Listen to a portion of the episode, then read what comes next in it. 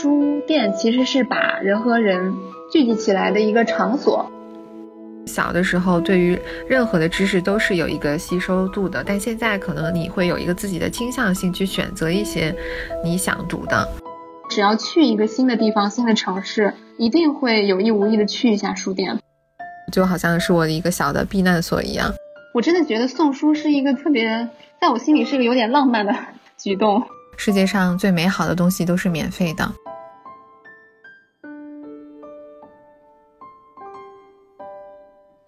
你好，这里是不吐不快，Something to say。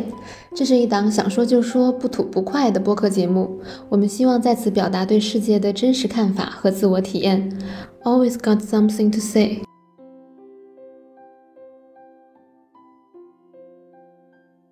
这里是来自不吐不快的第三期声音，我是伟奇，我是俊俊。那今天还是伟奇和俊俊在这里和大家分享我们最近的一些想法。今天的话。感觉气温一下子降了下来，然后我今天过来录的路上也感觉到那种天高云淡，是吧？秋天真的来了，还有桂花的香气，在上海的秋天有一种全城桂花香的感觉。是的，秋天其实我们还想聊一下关于书，这个灵感其实也是来源于日语当中有一个词叫做 “dokusho no aki”，就是读书的秋天。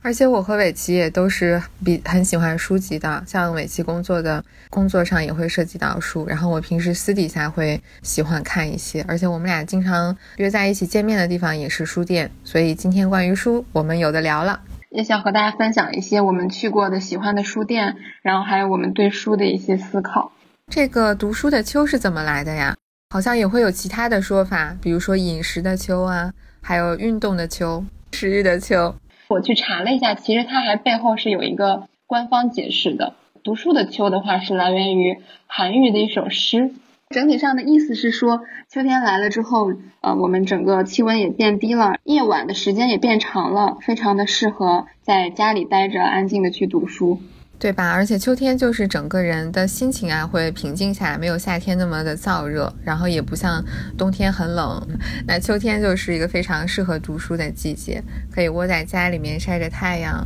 再喝点咖啡、奶茶，都很舒服的。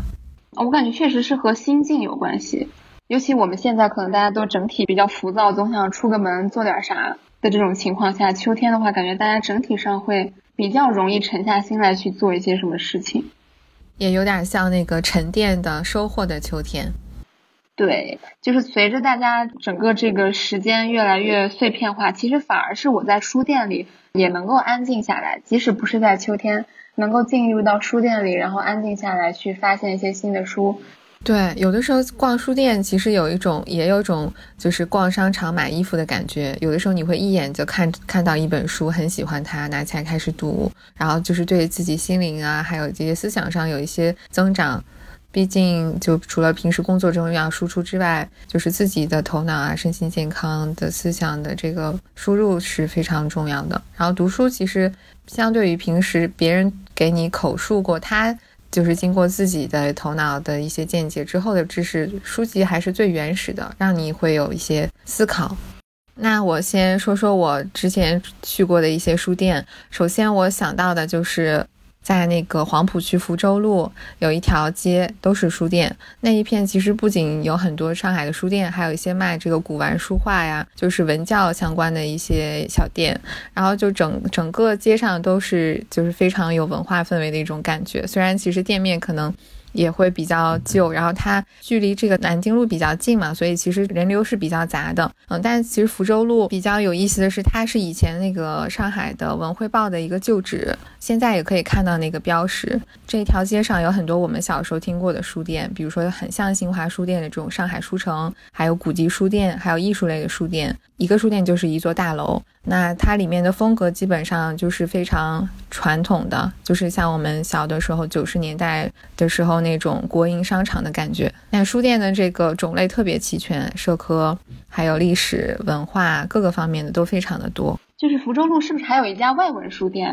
是的，还有一家外文书店是专门卖外文书的。日语啊、英语、法语、德语特别多的书店，还有那个原版的小说。因为在早一些时候的话，其实大家还没有特别频繁的出国的话，能收获外文小说的几率还是很很难得的。所以就是外文书店就也吸引了很多读者去买外文书，虽然价格会是比较偏高一些。是，它还有一些像原版的这个摄影集啊，其实还蛮值得逛的，包括杂志也有。对，作为一个九十年代的一个文化象征吧，就是福州路，还是推荐大家没没去过的人可以去看一看。然后另外一个我特别想说的书店就是季风书店。季风书店可以说是上海一个文化的这个风向标。它其实成立的时候大概是九七年，但很不幸，也不能说不幸，比较可惜的是，在二零一八年初的时候就关门了，大概经营了有二十年左右的时间。它这个比较特殊的是，因为开在那个上海图书馆十号线的那个站厅里面，也是作为上海比较罕见的这种地铁站的站厅的书店。然后里面的书主要是以人文社科类的书籍为主的，平时还会办一些这个讲座沙龙，所以其实喜欢季风书店的朋友特别多。其实书店对我们来说已经不早已是一个买书的地方，那里面在里面可以听讲座啊，和一些文化的人士去交流，然后听他们的一些见解，也可以就是认识一些朋友。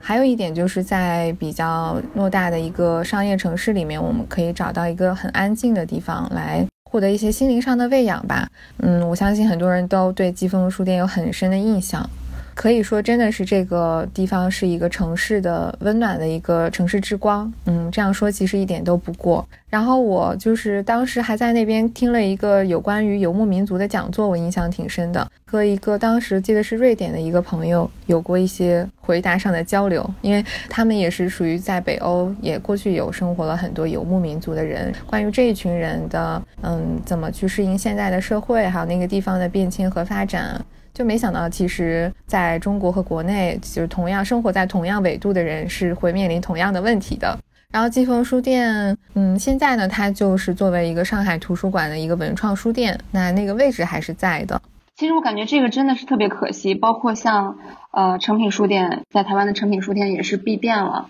像这种城市之光的闭店，其实都是挺让人遗憾的。而且有的时候可能不仅是这个经济的原因，还有一些。就是选题呀，书的选择可能也是一个问题，是还是选择一部分像高知人群会阅读的书籍呢，还是更加的大众化？可能其实书店的它的主创人员也会一直有自己想坚持的精神，但但和这个市场会有一些冲击的时候，他们难免会做出一些选择吧。其实刚刚提到的季风书店去做这个讲座沙龙，感觉书店为了让自己活下去也好，或者给大家更多的体验也好，卖书之余也尝试了很多其他的做法。我们俩都去过的延吉佑啊、中书阁啊，其实它是在卖书之余，还给大家提供了一个复合的这种文化空间的感觉。对的，比如说我们俩去过的延吉佑，对。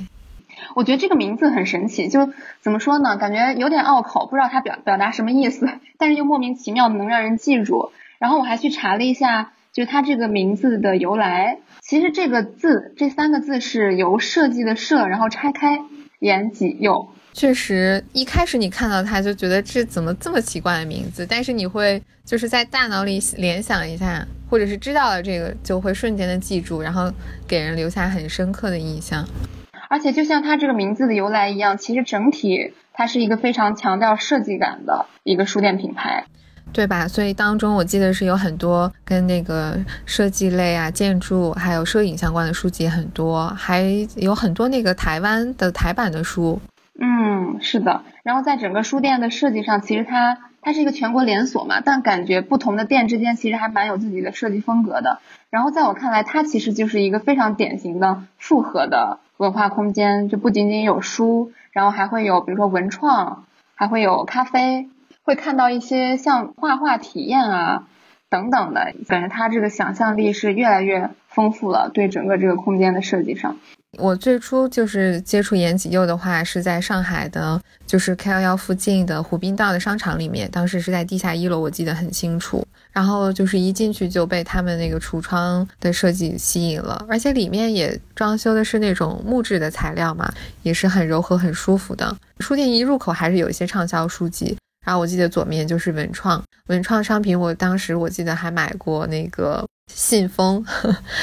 还有贺卡，我以前还会有就是习惯给朋友偶尔寄个贺卡这种。然后在背后，它有一面是那个咖啡消费区。虽然是有这个咖啡消费区，但没有给人特别浓烈的那种感觉，就是你一定要买杯咖啡才能在我待在我这儿待着。反而是其实在它整个书的空间内也放了很多的座位，可以让你安安静静的去待一会儿。他们电影出了那个艺术勋章，就是把那个艺艺术家的一些肖像，然后比较卡通化的做出来，印在那个勋章上。我觉得这个创意还蛮好的。哦，好神奇！我还在延吉有买过小猪形状的暖手宝，就感觉它这个文创产品，你说是文创产品，但其实它整个这个品类啊，拓宽的特别多，又有点像杂货这一类的。是的，我还看到过香薰、装饰品等等啊。就很多延吉柚，它其实是放在商场里。现在其实我觉得整个商场的这个商业空间也越来越复合化了。它不仅仅是就是卖货，然后也会给你提供书店这样的环境，或者说休息的区域，然后儿童区域等等。就是它整个体验的这种性质会越来越强烈。对，而且我曾经也听过一个说法，就是很多商场在初期招商的时候，会希望一些这个文化品牌相关的书店去进入进来。其实也能对商场来一个比较好的一个引流，然后对于商场的品牌文化的营造也会有一些作用，甚至他们可能会就是在租金上有一些调整。然后我还喜欢延吉的原因是因为它这个还有一家分店在中山公园，那个离我工作的地方很近。然后我有的时候就是工作的过程中比较疲惫的时候，会在书店里面坐一坐，无论是中午或者是晚上下班的时候，就好像是我的一个小的避难所一样。我感觉延吉它铺的还是挺开的，在我上班附近也有一家，也是会下班去过去逛一逛。然后中山公园那家店的话，它面积更大，比湖滨道的那家面积要大很多，所以它里面就像你说的，除了书文创，还有一些手作的地方，可以画画、雕刻，做那个小的那个女孩子的耳饰啊，这种装饰品。然后它有一个设计比较好的地方是，其实它是一个儿童区域，但是设计的是那种台阶状的，所以其实你可以坐在台阶上，然后看书，包括还有一些绘本啊等等，整个它这个空间的色彩设置也会比较的多彩一些，经常会看到小朋友很快乐在那边看书。对的，真的是个很开心的地方，而且伟奇还在这儿买了他的猪猪的暖手宝，最喜欢的猪猪。那个猪猪现在它对我的功用啊，已经变从暖手宝变成了一个可以时不时捏它一下，用来解压的一个东西了。因为它这个暖手，它是要把这个猪放在微波炉里的，然后我就总感觉把它放在微波炉里叮一下，这个感觉很奇怪，像把它烤了。对，所以我就把它变成那个捏捏手宝了。怎么说呢？就这种复合型空间的这种书店，除了延吉柚之外还有很多，像我们一起去过的还有钟书阁。对，钟书阁也是我很喜欢的书店。可能有一些人生中的点比较深刻，就是我有一段时间对工作很迷茫的时候，就请了三天假，然后特意去了一趟松江的那个中书阁。那中书阁虽然在上海现在已经有九家店了，但是最开始比较出名的、被评为最美的书店的，还是在松江的泰晤士小镇的那一家。然后我记得当时自己对人生也有点迷茫，再加上天气也下着雨，然后我去了泰晤士小镇那家店。就是最开始我们对书店的印象都是像书新华书店一样的，它就是卖书的，也没有对它的建筑啊设计有些过多的期待。但是就是最近几年，有一些真的是设计很美的书店开始不断的出现了。当时你还是觉得哇，书店也可以做的这么漂亮，就对它的印象会很深。然后当时泰晤士的那家中书阁，它。我记得里面就是上了二楼之后，然后是有玻璃的镜面可以反射的，而且它的吊顶特别高，是那种尖顶的。其实它可能是比我比较早接触的，就是现代的这种很真的是很美的、很吸引人的这种书店了。然后当时我记得在书店里读了《解忧杂货店》，虽然他写的内容和我的境况完全不同，但是读了书之后，其实我找到了我我自己的答案。解忧杂货店，我是在 Kindle 上看的，没有看过纸质书啊。下次我把我纸质的借给你，它现在还躺在我书架上。不过我能懂你那个感觉，感觉它是一个能让人快乐，然后通过书中人物的故事找到自己答案的一本书。是的，因为松江还是有些远嘛，后来我就没有怎么去了。比较常去的还是在那个静安寺瑞欧百货的那一家，应该是在四楼，我记得我们一起去过。而且下班的时候我在静安寺换乘，所以也比较容易，就会经常去。我感觉怎么说，瑞欧那家店其实整个氛围啊，还有它整个设计也是蛮不错的。它变成一个很美好的空间之后，会让人更想长时间的待在里面。包括你刚刚提到的这松江的这家钟书阁，也是其实给人这种感觉。甚至说，有的人会看到，比如说“中国最美书店”这样的 title，或者说像看到小红书上的这种很美的照片，会因为这个过去打卡也好，然后通过这个契机，也许会发现一些自己喜欢的书。对，其实书籍还是要进入到大众视野的。虽然有一些人可能不喜欢“网红”这样的词，会觉得。它代表了一种很短暂的或者是很表面的一些美，但是当互联网营销和营销这个营销手段做到让大家众所周知，然后引起一些关注，其实我想也是其实是好处，也是有好处的，让更多人知道了书店它的存在，其实就是会沉淀下来一些忠实用户会定期的去。这是我们提到的第四家书店，那第五家书店了，快到第五家是我们一起去过的箭头书局。对，尾期当时。呃，是和公司还有日本的几个当代的作家在箭头书局做了场活动嘛？我真的去箭箭头书局第一次去就是由于工作，然后当时也是发现这个空间之后，感觉非常的吸引人。它整个这个讲座的这个空间有一有一扇特别大的落地窗，然后可以看到黄浦江的江景，对吧？其实，在认识你之前，我是不知道箭头书局的。那次活动是我第一次去。它有一个不太一样的地方，就是在入口没有多久会看到一个每月的一个阅读的主题。最近一次我去的是，好像主题是北欧的作家，然后他会在那一就是那一个月都会集中的摆一些相关的书。就怎么说，它分类书籍的这个维度不仅仅是社科啊、人文啊这种东西，而且还会以一个主题，然后来集结出来可能他们书店推荐的一些书单。这也是个挺好的形式的，嗯，而且他们公公号宣传也会按照这个主题去做。当时你们是在那边做活动吗？我记得那个就玻璃窗，就它吊顶做的特别高，好像得有三四层楼那么高，就是可以透过那个大玻璃整个的看到江景。当时那几个日本嘉宾进来的时候就哇，就非常震惊的，他们的表情我现在还记得。是的，是可以让人眼前一亮的一个空间。对，然后整个装修风格也是那种。有点英伦式的感觉，古红色的木木质的调调，两面墙全部是那种书架的设计，就有一种在欧洲的某一个图书馆里的感觉，是吧？是的，是的。然后我们俩还去过一次那个活动，好像也是箭头书举办的，你还有印象吗？叫什么城市？城市梦想家。耶，城市梦想家，对，然后他们策划了好几起讲座吧，我记得当时请了几个人，有就是以前广告公司，然后现在开始做果汁店的老板，还有还有做云服务的创业者，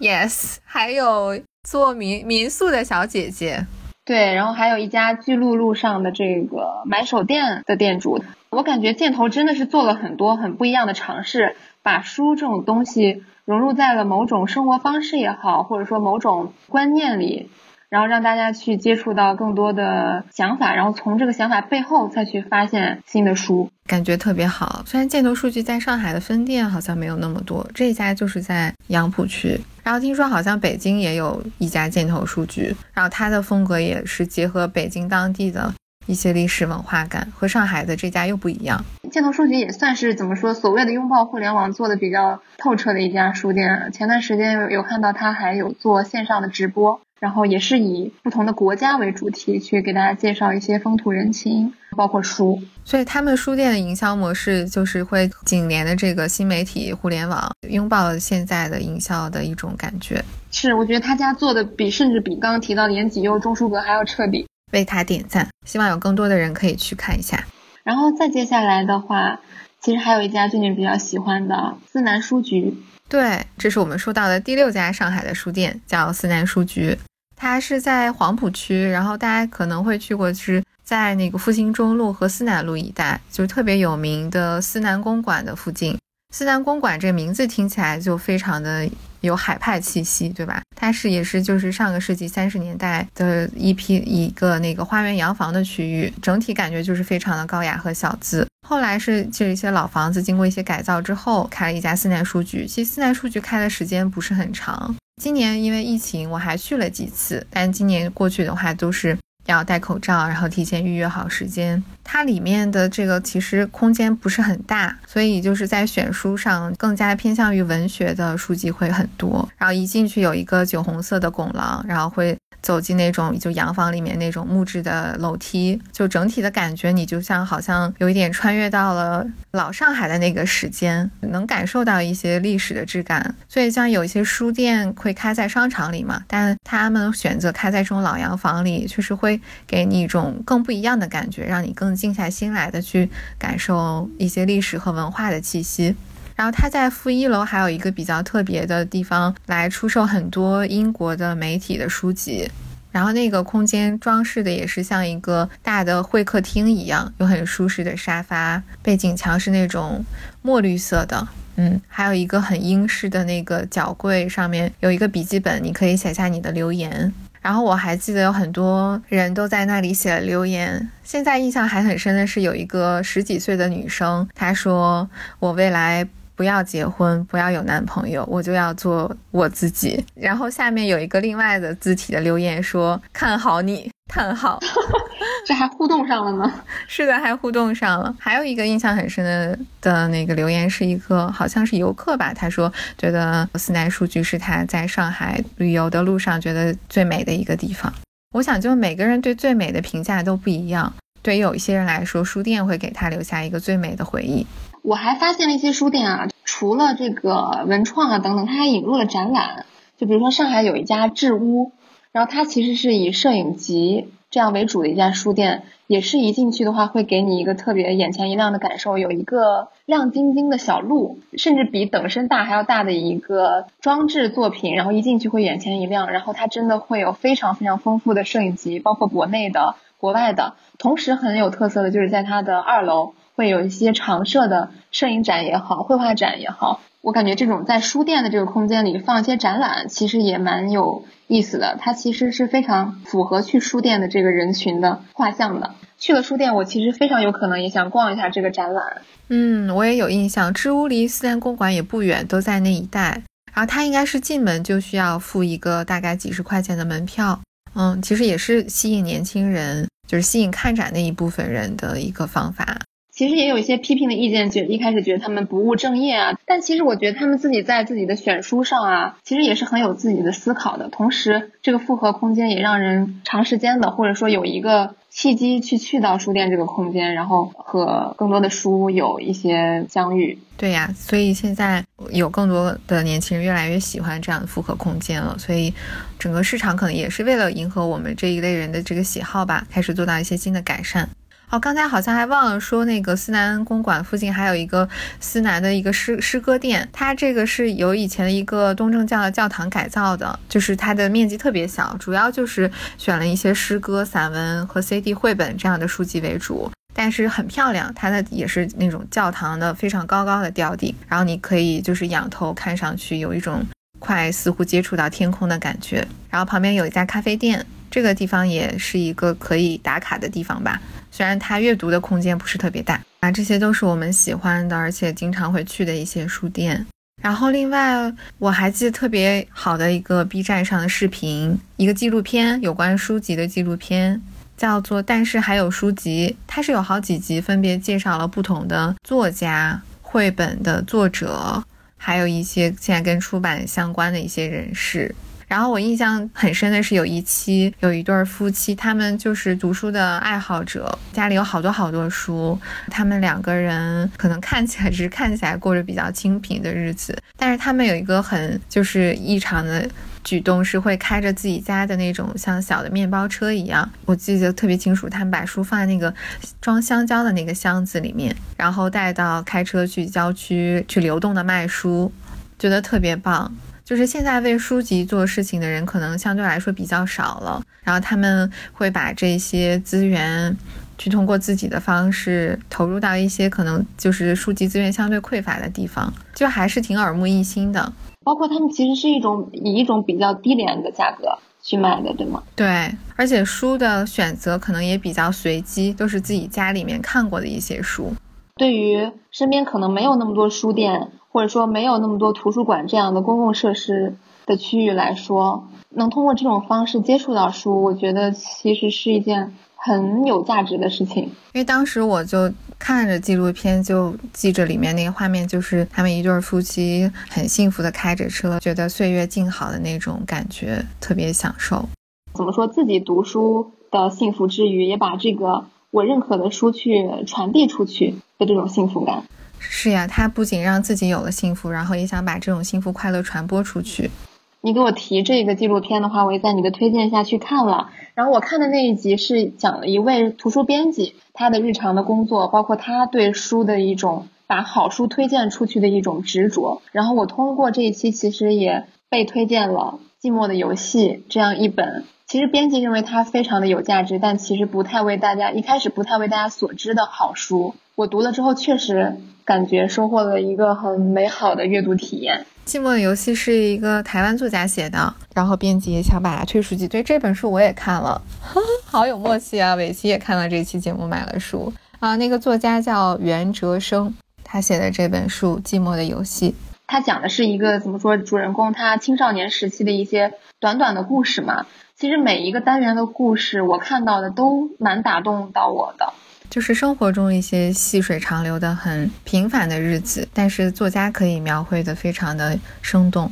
是，就其中有很多故事都是很有共鸣的，想到了自己青少年时期的一些事情。虽然我们生活在不同的年代。我觉得这个就是书很神奇的地方，包括之前也看到说，虽然整个我们的科技啊，包括看书的形式可能有很大的变化，但其实大家在书当中能收获的那种情感上的共振，包括我们情绪感性上的一些东西，其实没有变化，没有想象当中那么大，所以还会一代一代的其实传下去。那对夫妻当时那个卖书者，他还说了一句话，我印象很深。他说：“世界上最美好的东西都是免费的。”嗯，就非常的感动。像我们生活的环境，还有亲情、友情、爱情这些真挚的爱，其实确实都不是金钱换来的。阳光、空气、水，还有爱。当时你和我说这句话的时候，我觉得也特别打动到我。我们想一下自己生命当中经历的这些最美好的东西，确实都不是非常高价才能获取的东西，很珍贵，对，觉得很珍惜，珍惜现在所拥有的一切。包括书这个东西，其实我感觉它这么多年来，它整个这个价格，我直观感觉没有随着我们这个物价的上升去涨特别多。我在小的时候买一本书可能也要二三十块钱，现在的话大概。四五十块钱吧，包括还有一些免费的电子书啊，其实真的可以通过一个很低的成本去收获，怎么说，远远高于它这个价值的东西。对，而且现在有一些新的渠道，我们还可以买到二手书，而且可以还可以在网上买到二手书。就今年有，其实最开始是听播客介绍多抓鱼的那个，就是创业者介绍这个书店。就被他们老板的个人魅力，还有这个整体的经营理念所吸引了。后来我发现，就确实多抓鱼，它是一个二手书店的名称啊，线上的二手书店。然后在这个平台上，你可以去卖你已经读过的书，也可以去买一些二手书。嗯，其实可能我们国家的年轻人相对来说没有那么接受二手的东西。但是对于书籍来说，我我是不介意的。就我没有一些一定要戴着手套看书的这个洁癖，啊，所以，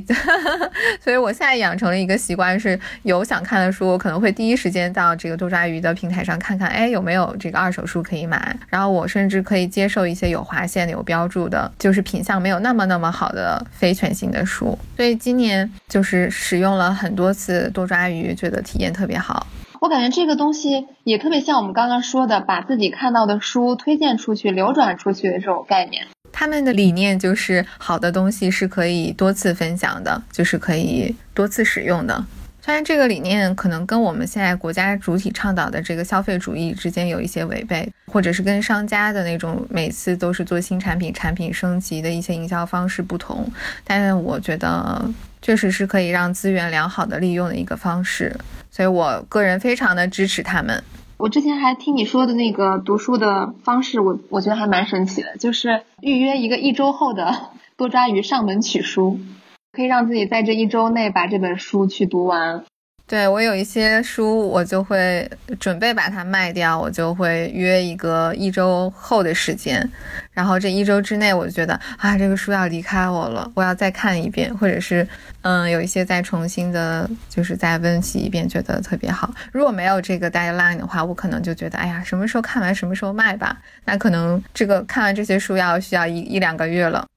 对我感觉书是特别有这种共享也好，或者说。引发人的分享的这种属性的，包括其实比如说像图书馆，也是大家一起在读这本书。而且我之前其实也在像上海的地铁站，还有南京的地铁站、南京的街头看到过一些共享书籍类似的这种设施。从共享这个角度上，我觉得如果说能让大家以更低的一个门槛去买到自己喜欢的书，包括是经过他人检验的。认为很有意思的书，其实也蛮有蛮有意义的吧。之前我记得曾经还有看到过像什么读书漂流这样的活动，把一本书飘出去，然后不知道谁会拿到这本书，然后再去看，也不知道它会飘到哪里去。而且我其实前段时间我还去了这个多抓鱼在上海市营业的一个书店，特别神奇，就完全是一个毛坯房的状态，装修还没开始。我印象当中他会把这些书放在一些就是很质朴的纸箱里。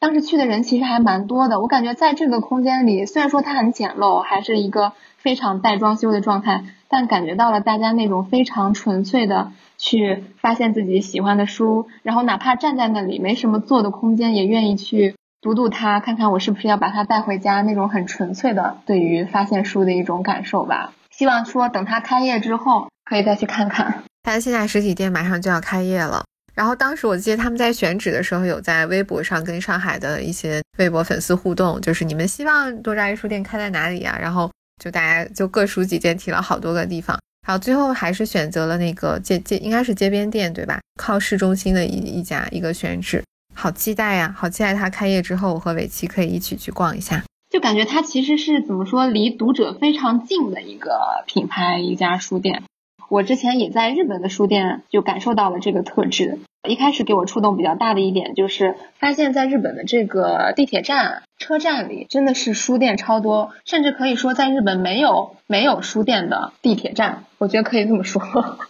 就是标配了，已经是就像便利店一样的标配。对，而且会非常容易被你发现，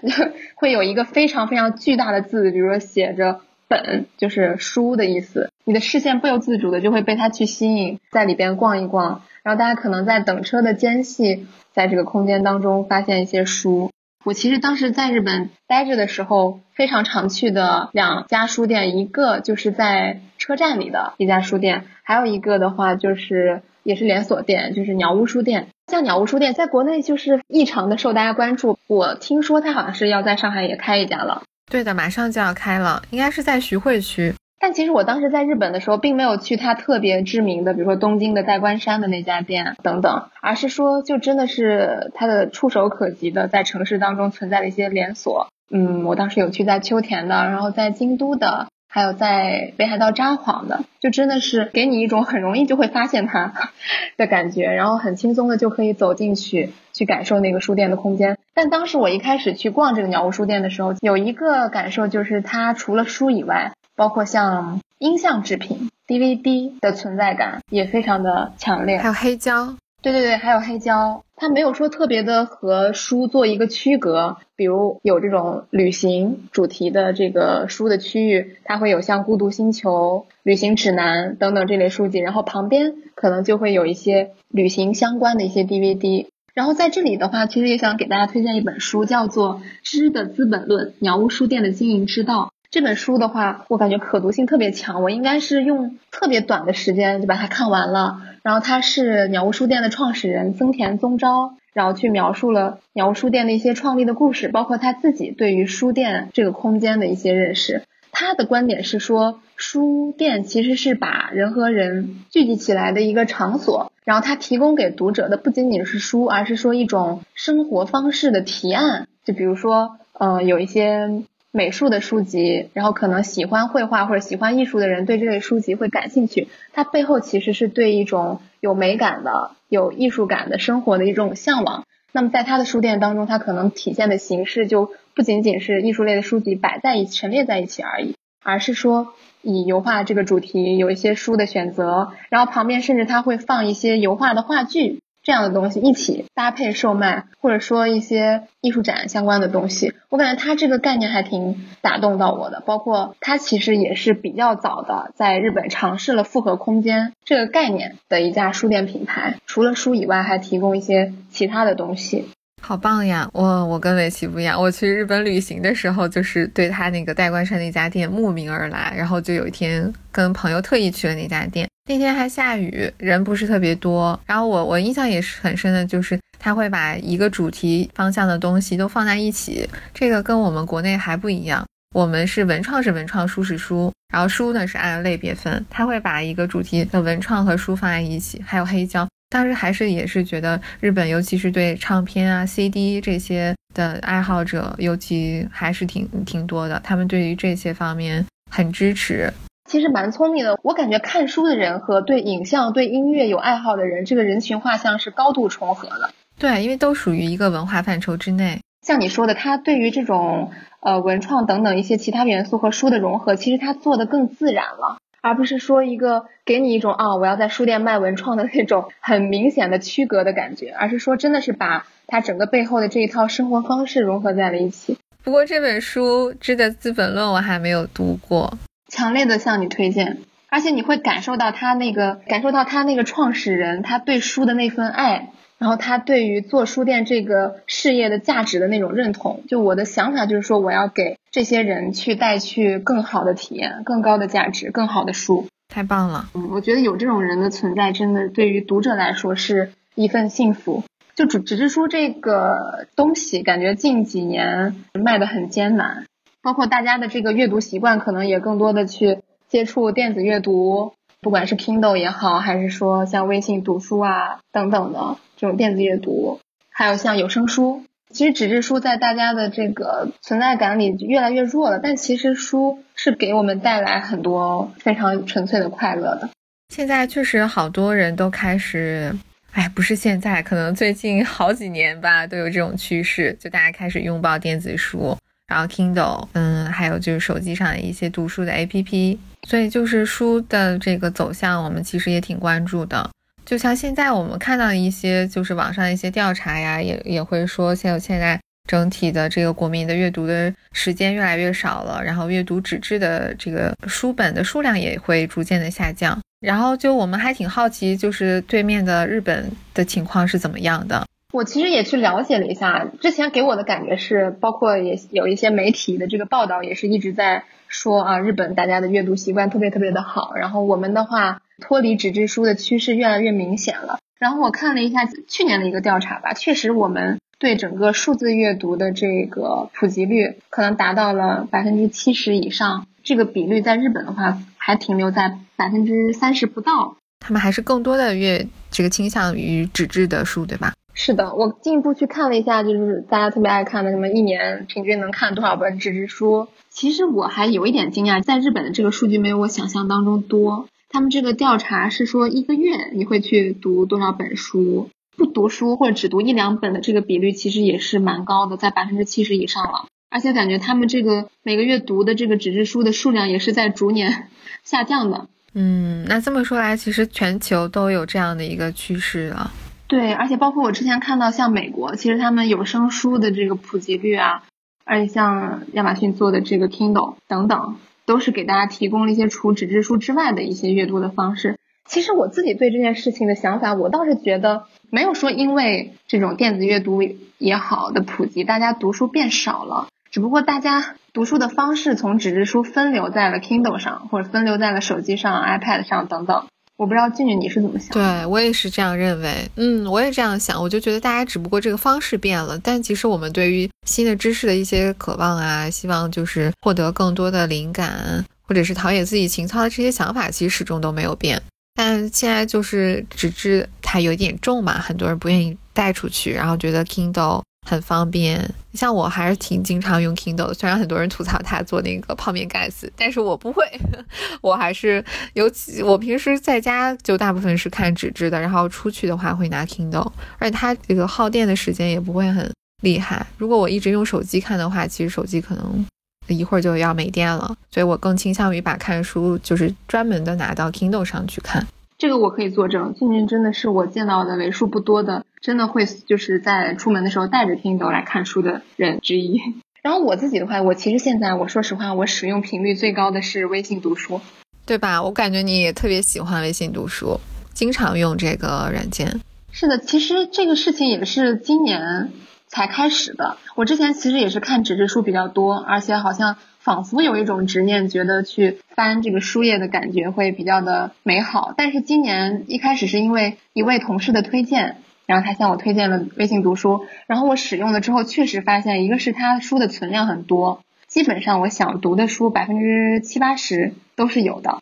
然后的话，就是因为它是手机 app 嘛，对于我这种网瘾非常重的人来说，用手机其实对我而言比较的方便。还有其他什么优点吸引你吗？就是一直的、持续的、忠诚的做他们的日活用户。还有一点啊，我其实还特别喜欢用他们这个标注这个功能。其实我原先读纸质书的时候，我没太有用笔去画、去批注的这种习惯。然后反而是用了微信读书之后，会用非常方便的这个标注的功能，然后把给自己留下一些印象的地方标下来，然后即使是看完这本书之后，想再去回味回忆的时候，会再再拿出来当时的这些标注做一个快速的浏览，同时就是也会看到其他人做的一些标注，呵 呵感觉还挺有意思的啊，这个很有意思。就 Kindle 还有微信读书这个功能，我还是很喜欢的，就是可以看到其他人做的标注。有的人会非常有怎么说奉献精神的，比如说书中提到的一个可能有一些认知门槛的概念，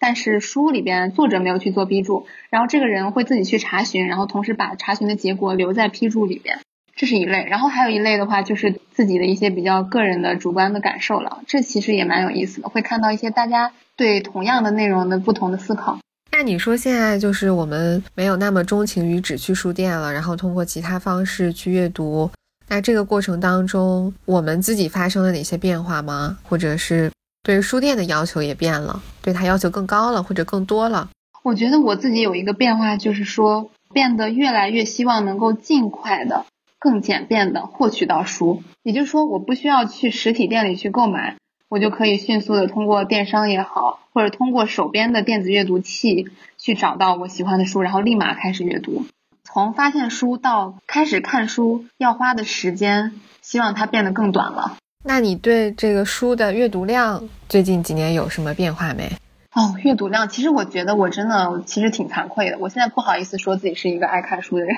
对，因为明显阅读量我觉得是下降的。我感觉人生当中可能有一个对于书特别饥渴的阶段，就是对于我而言是学生时代，不仅仅是学校教育，老师要求你去看的书，也会自己的去疯狂的去发现一些感兴趣的书。然后当时疯狂发现书的方式真的是以书店为主，我会特别特别的喜欢逛书店，甚至说每次放学之后都会去看一看。然后如果发现好看的书的话，会特别开心，然后也会。去推荐给身边的朋友。现在的话，我感觉我发现好书的这种途径的话，真的是更加依赖互联网了。我会去看，比如说豆瓣，然后我关注的这个 KOL 他会分享了什么书单，当然也会去逛书店。但我发现我现在逛书店的时候，有的时候甚至是带着一种目的性，就我曾经已经在其他的渠道，还有包括播客，我通过播客也种草了很多书，带着这种啊，我想读这本书，然后我想读它的纸质版。然后去书店去感受书店的氛围，同时去买书。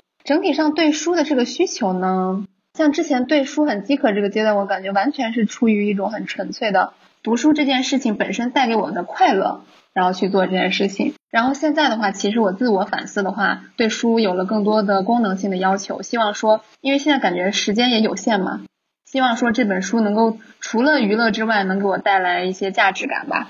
其实，在我感觉你一直有这个读书的习惯，然后也一直保持得很好，但只是现在和小的时候选择的方向不同，其实也是跟自己的这个空余时间是有限的。这个我觉得这个方面影响比较大。还有就是小的时候，对于任何的知识都是有一个吸收度的，但现在可能你会有一个自己的倾向性去选择一些你想读的。其实这也是代表我们自己的一个。思想体系可能就是慢慢建立起来了，以及是一个有变化的一个好的倾向，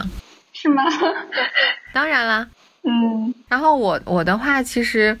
我不是一个特别追潮流的人，就有的时候还会比较抓住一些可能慢慢会消失的东西。今年疫情下来，我就没有出什么门，也没有花多少钱去买衣服，所以就买了好多纸质书。甚至有时候妈妈还觉得你没书没看完，为什么还要买啊？但也也心里面有一种执念吧。还有就是觉得，虽然我们现在获得知识的途径特别多，但是大部分知识都是零碎的。如果有没有一个人帮你把这些信息穿针引线在一起的话，你自己可能没有一个很好的总结。所以，要是想对一些知识有一个系体性的学习的话，还是要通过书籍来学习。这个绝对是任何的体制都无法取代的，在我看来。对，而且我觉得各种原因吧，导致大家越来越难以去静下心来去长时间的阅读，甚至说会产生一种我说的俗称晕字，就是阅读障碍。就你每天都在接受一些很短平快的内容，我感觉像你说的，对一些东西建立一些体系化的认知，其实是不太有利的。其实今年疫情，我感觉其实也带给我一个收获，就是在大家家里待的时间更久了，愿意去花更多的时间、固定的时间去读书。就读书嘛，其实最大部分还是想获得一些新的知识，有一些新的想法。阅读小说的话，就是去看其他人的生活。其实这个一直是没有变的。相信无论是哪个国家，也大部分阅读的需求是因为这些原因。开卷有益吧？我感觉不论读什么都是有帮助的。对，其实可以追溯一下，我们怎么说？我们对书的这份喜爱到底是来源于什么呢？我感觉其实是有一些有温度的故事，或者说在回忆里边比较美好的东西支持着你，一起一直不放弃读书的这个习惯。哪怕有一段时间读的少了，也会心里隐隐觉得我要把它捡起来。我感觉我的这个阅读习惯其实是爸爸妈妈带着我一起小的时候去逛书店来培养起来的。虽然说现在记忆可能比较模糊了，但真的记得当时，呃，我爸我妈带着我去新华书店，然后其实我们进到这个空间之后也不会有太多的交流了，就各自去看书了。确实，当时也是主要侧重卖书嘛，座位也比较少。我当时小的时候甚至会坐在那个书店的地板上坐一下午，包括像。我高中的时候是一个封闭式的状态嘛，但是学校里面是有一家书店的，在那家书店里，其实我也买了一些和学习完全无关的绘本啊，包括我记得像村上春树的那个《E.Q. 八四》也是我在当时那个书店里去买到的。这种习惯我感觉直一直延续到了现在，我只要去一个新的地方、新的城市。一定会有意无意的去一下书店，不管是嗯，可能网上推荐的所谓的网红书店也好，还是说真的就在书路边溜达的时候偶然发现的那种小书店，都会去逛一下。这一部分也会成为我对那个城市的一个挺重要的回忆的一部分。一部分美好回忆就来源于在其中发现了好的书，然后在里边阅读的那种感受。还有一个就是那种很宁静的感觉吧。好棒呀！像我的话。其实我小的时候读书不多，主要是我家里人，我哥哥他读很多书，还有我的舅舅家的哥哥，他是北大中文系的，他从小就喜欢读书。然后他因为比我大很多，等他工作的时候，那时候我还在上学，他其实给我们每次寒暑假带回来礼物就是书籍，所以有一个比较好的一个带头作用吧。但是其实我真正开始读书比较多是在大学，因为大学读的是这个文学嘛，就是日语文学。所以那个时候就会经常跟同学一起去图书馆，就就真的是泡图书馆。所以那个时候好像还没有对互联网产生很大的依赖，所以就是会读一些日本的文学。然后我自己小时候因为学画画，所以可以看一些设计类啊，还有绘本啊这些书。然后长大了喜欢绘本，是因为就是在工作当中还是比较消耗自己的，所以有的时候也不想听什么比较厚重的东西，就是想。就通过绘本来放松自己，而且成人绘本其实也推荐大家去读，因为它会让你获得新的这个想象力，甚至有时候读一些儿童绘本也是很不错的。一方面可以放松，然后让自己找回到最初的那个天真啊，或者是你原来可能心里面一直从来没有忘记过的东西。然后后来是大学读书比较多之后，我还在我家乡的这个书店里有兼职，当时是高中的时候经常去那家书店，然后。老板也会不自觉的就认识我了。其实那个时候我们没有什么沟通，但有的时候买书的时候，他就会把一些可能会过期的书吧，就这个书送给我。我当时还觉得这个书店的老板那个叔叔特别好。然后我在大二那个时候，就是暑假回家的时候，就正好又逛那个书店，就是每次都要逛一下，也确实是因为在市中心，然后就跟老板聊天，我说，哎，要不要我来这里做兼职啊？然后他很就当时一下子就同意了，还挺让我吃惊的。然后那个暑假我每天大概在书店八个小时吧，其实那家书店主要是做教辅图书的，会看到我当时高中母校的很多学弟学妹们。其实我不认识了，我已经毕业了。那时候看到他们来买书，然后有的时候跟他们说说哪一本题比较好啊。其实工作量不是特别大，就是看一看一下哪些人可能就是走得太快没来得及付款，或者是人流大的时候帮他们搬搬书之类的。但其实一个暑假就过得很快就过去了。等到工作之后就很久没有去那家书店。但是今年当我就是暑假。又回老家的时候，那家书店还在开着。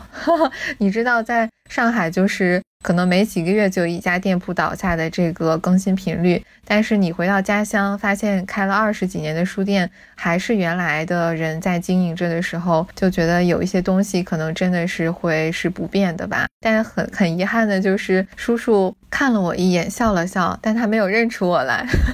当时我的心里还是可能有一点失落，但是毕竟他会面临每一届每一届的学生，也会接触很多人，但是我对书店的。还有对我们城市的这个书店的感情还是一样的，可能这个我都没有跟伟奇聊过。是哇，我觉得这个故事也特别打动我。怎么说，在各种书的滋养下，各种经历的滋养下，也是有一个变化的。这可能也是突然之间没有相认的原因。但我感觉，如果你们俩聊起来，还是一个特别美好的经历。包括他向他送你书，我真的觉得送书是一个特别，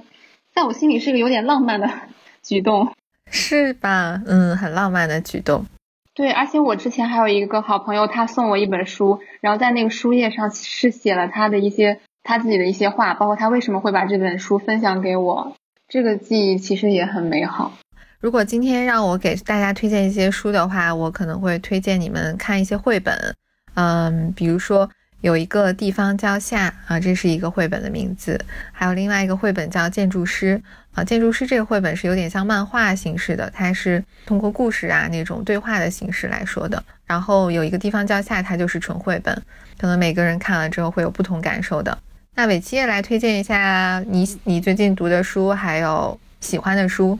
我的话，一个是刚刚这个就是《知的资本论》，讲鸟屋书店的这个一些故事。然后还有一个是我最近在读的，我最近在读苏东坡新传。新传，可能大家一般提到苏东坡传的话，会想到比较有名林语堂写的那个版本。然后这一本新传的话，它的作者叫李一冰，他的知名度不是特别高。但是我在看这本书的时候，我觉得他比较特别的一点就是怎么说呢？李一冰他本身这个人，一个是他的这个博学积淀比较深厚，在创作过程当中也做了非常详实的案头调查工作。还有一点的话，他自己的个人经历其实是和苏东坡有一些很像的地方。他曾经因为一些时代的原因，或者说被奸佞所陷害，然后在监狱当中度过了一段时间。他把自己灵魂深处的一些心灵体验融汇到了《苏东坡新传》这个创作当中。而且一开始写这本书就是用中文写的嘛，区别于林语堂那个版本，它是英文翻译过来的。非常推荐给大家。还有一本比较有意思的，我还没看完，叫《云彩收集者手册》，它是讲一些呃云朵相关的东西，会给你讲云彩的种类啊等等的，正确的观赏云的姿势。因为我特别喜欢去没事儿干看看看看云彩。最后的话，其实也特别希望听到这期的朋友可以和我们在评论区留下你自己喜欢的书店，包括你最近在读或者喜欢读的书。完成我们互相的一个推荐和安利，我感觉这个真的是书很大的魅力之一。欢迎大家踊跃的评论哦，我们下次再见，下次再见。